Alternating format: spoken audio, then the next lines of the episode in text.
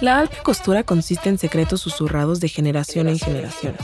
Si en el prêt-à-porter una prenda se fabrica según las tallas estándar, la prenda de alta costura se adapta a cualquier imperfección con el fin de eliminarla. Yves Saint Laurent.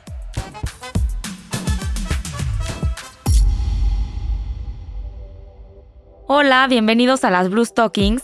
En este capítulo les vamos a enseñar qué es alta costura.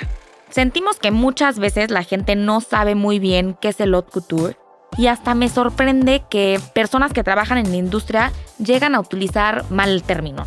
Claro, y por eso se nos hizo buena idea hacer este capítulo, porque como dice Iker, luego incluso vemos a diseñadores aquí en México que dicen que venden alta costura, pero en realidad eso no se puede. Y hoy les vamos a explicar por qué. Actualmente la expresión haute couture se usa con ambigüedad, relacionándolo con la industria de la moda de alta calidad y precio. Sin embargo, el término de haute couture es algo mucho más exclusivo de lo que nos imaginamos, siendo una denominación protegida que solo puede utilizarse por muy pocas marcas que cumplen con ciertos requisitos. Así es, solo aquellos diseñadores y marcas que son aprobadas cada año por la Cámara Sindical de Alta Costura pueden llamarse como tal pero empecemos por la historia, que se puede rastrear desde el siglo XVII, durante el reinado de Luis XIV.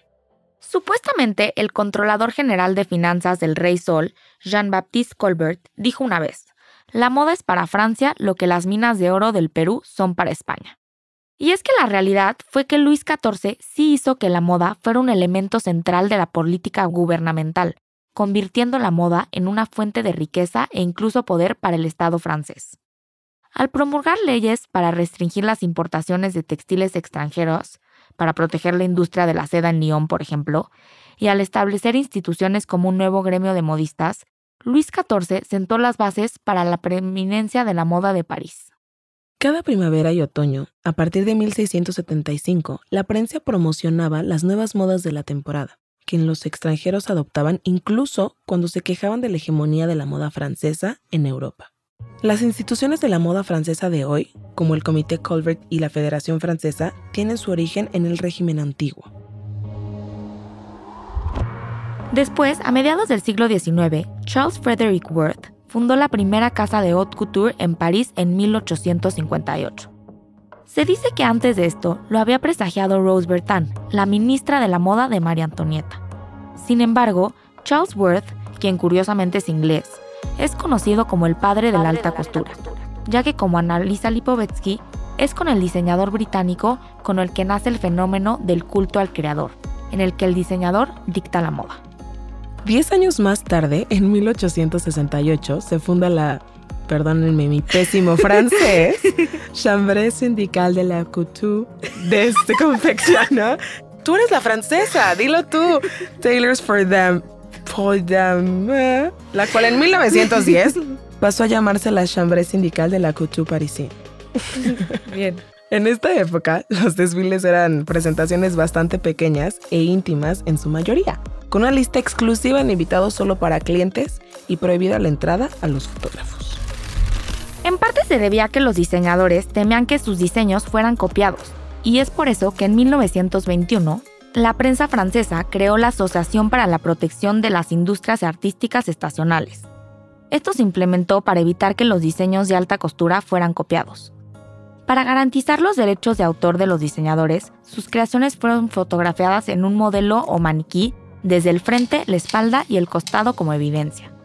Paul Poiret a menudo se cita como uno de los padres del desfile de moda, tomando la idea de la muestra privada y transformándola en bailes temáticos más grandes, aunque nada como lo que vemos ahora.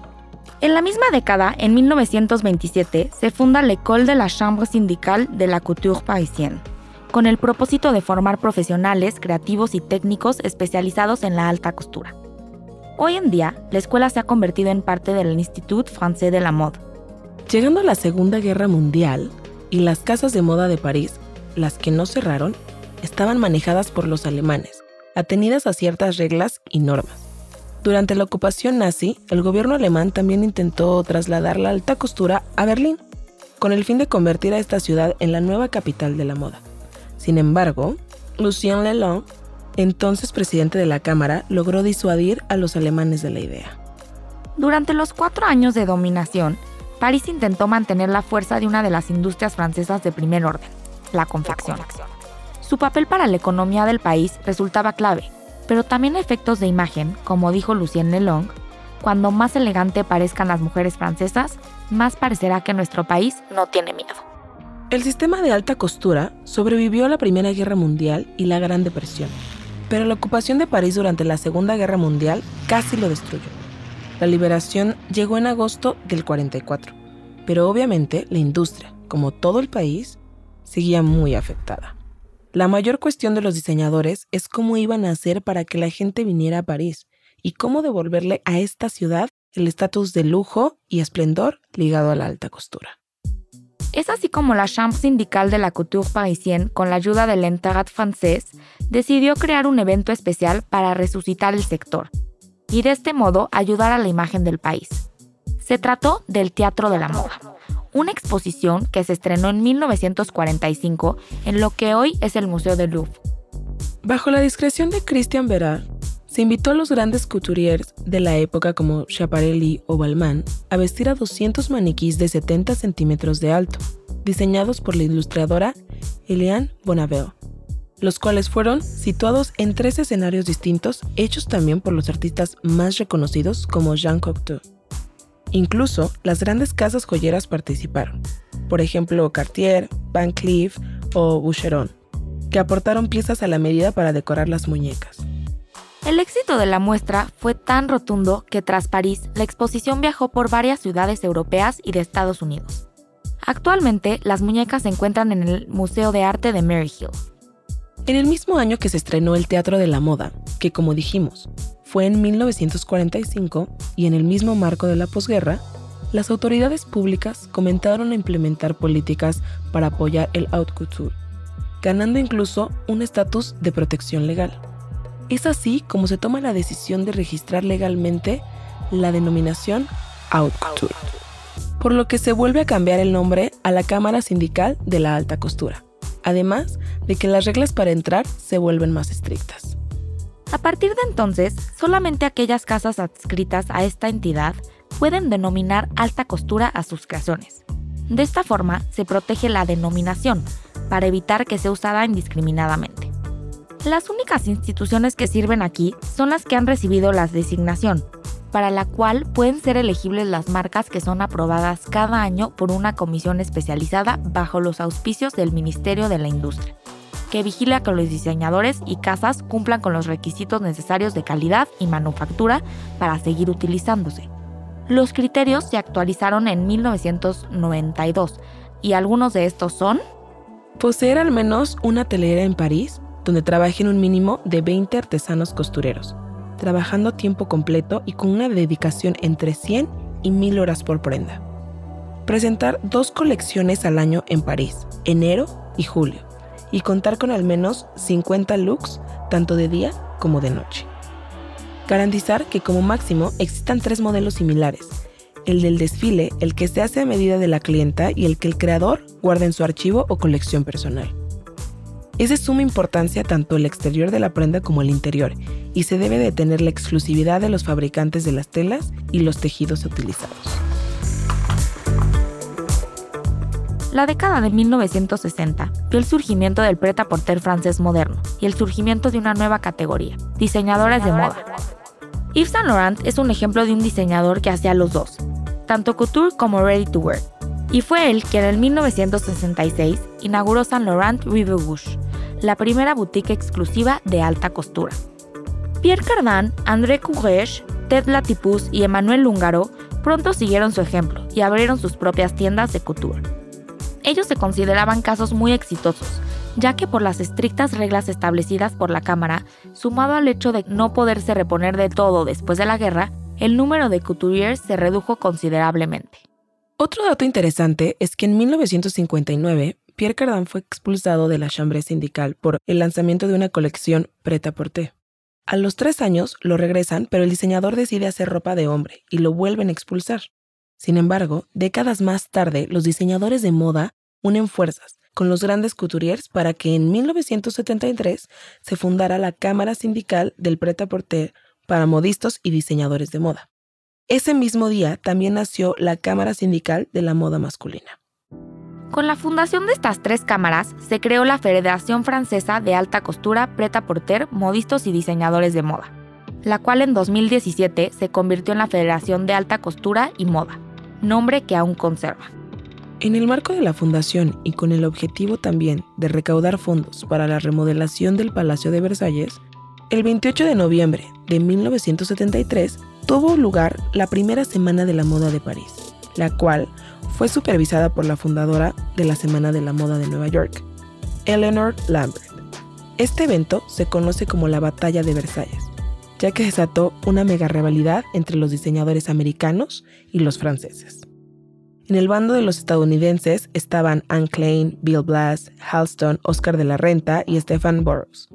Y de los franceses, Marc Boham para Christian Dior, Emmanuel Ungaro, Hubert de Givenchy, Pierre Cardin y Saint Laurent. Al día de hoy, la federación tiene tres cámaras, la de alta costura, la de preta porter y la de moda masculina.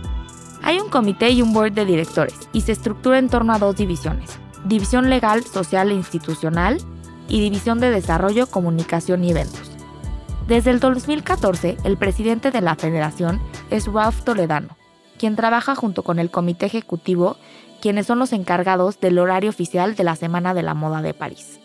Los miembros actuales de la Cámara de Alta Costura son Adeline André, Alexandre Voltier, Alexis Maville, Bouchra Gara, Chanel, Dior, Frank Sofier, Givenchy, Jean-Baptiste Valli, Jean-Paul Gaultier, Julien Fourny, Maison Margiela, Maison Ravi Cairou, Mauricio Galante, Scaparelli, Stefan Hollande.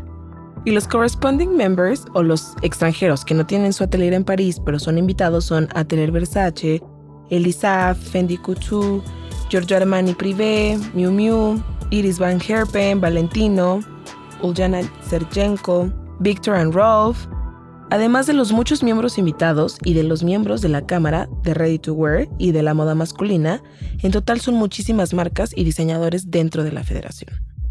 Estar dentro de las cámaras es un gran beneficio para las marcas, ya que además de estar en el calendario oficial de la Semana de la Moda, las casas aprobadas reciben apoyo en cuestiones estratégicas de comunicación, marketing económicas, tecnológicas, culturales e incluso políticas.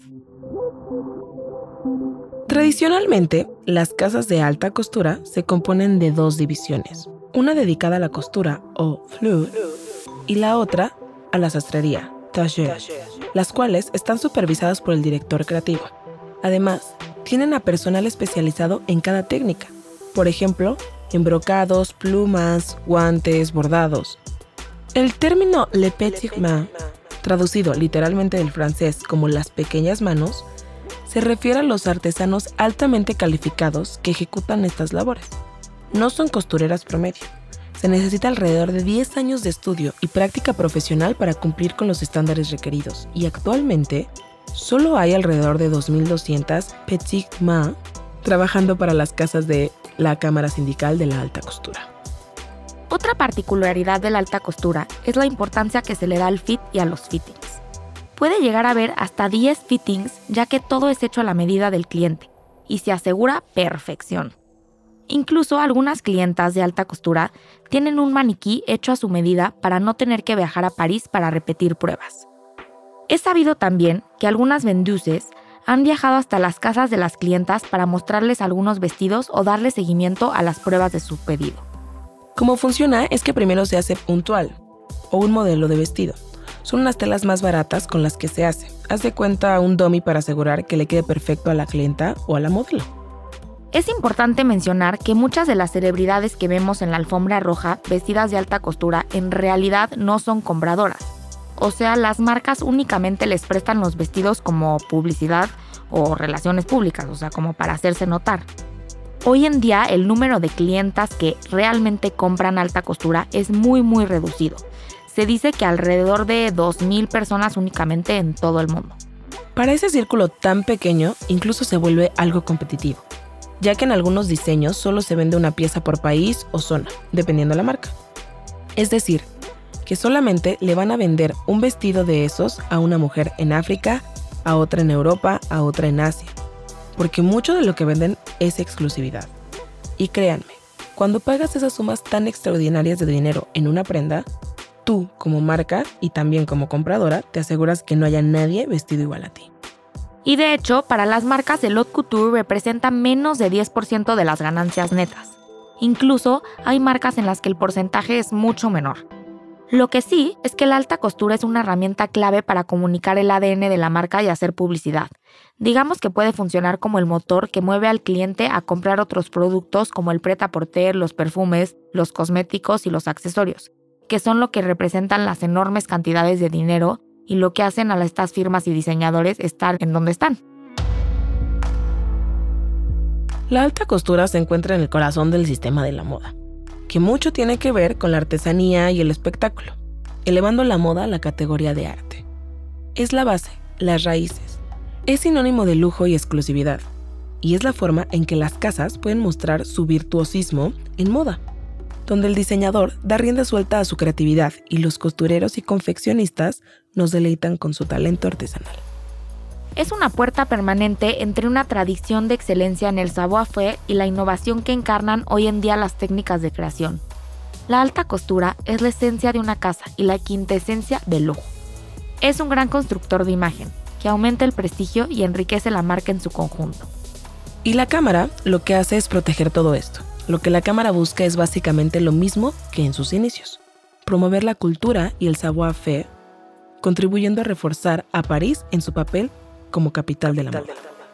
Para Francia, la moda es sumamente importante, ya que mueve muchísimo la economía del país, desde las cadenas de suministro y la manufactura hasta toda la gente que viaja para asistir a los desfiles y las compras que se realizan en Champs-Élysées o los grandes almacenes de lujo. Además de ya ser parte de su cultura y de su orgullo nacional. Realmente es lo que hace que París se mantenga como capital de la moda. Lo que todo esto nos muestra es que de muchas formas el haute couture es y seguirá siendo relevante para un país en particular y para el sistema de la moda en general.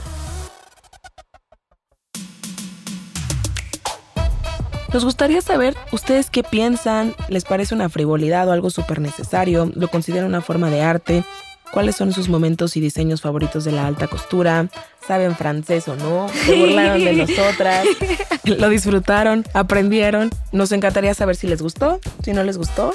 Y pues Merci beaucoup. Merci beaucoup. Muchas gracias por escuchar este episodio, los leemos en Instagram. Y pues esperamos que les haya gustado esta primera temporada de las Blue Stockings. Nos estamos viendo en la segunda temporada, les estaremos avisando cuando sale esta y pues muchas gracias por escucharnos. Y acompañarnos en este camino de las Stockings. Bye. Bye.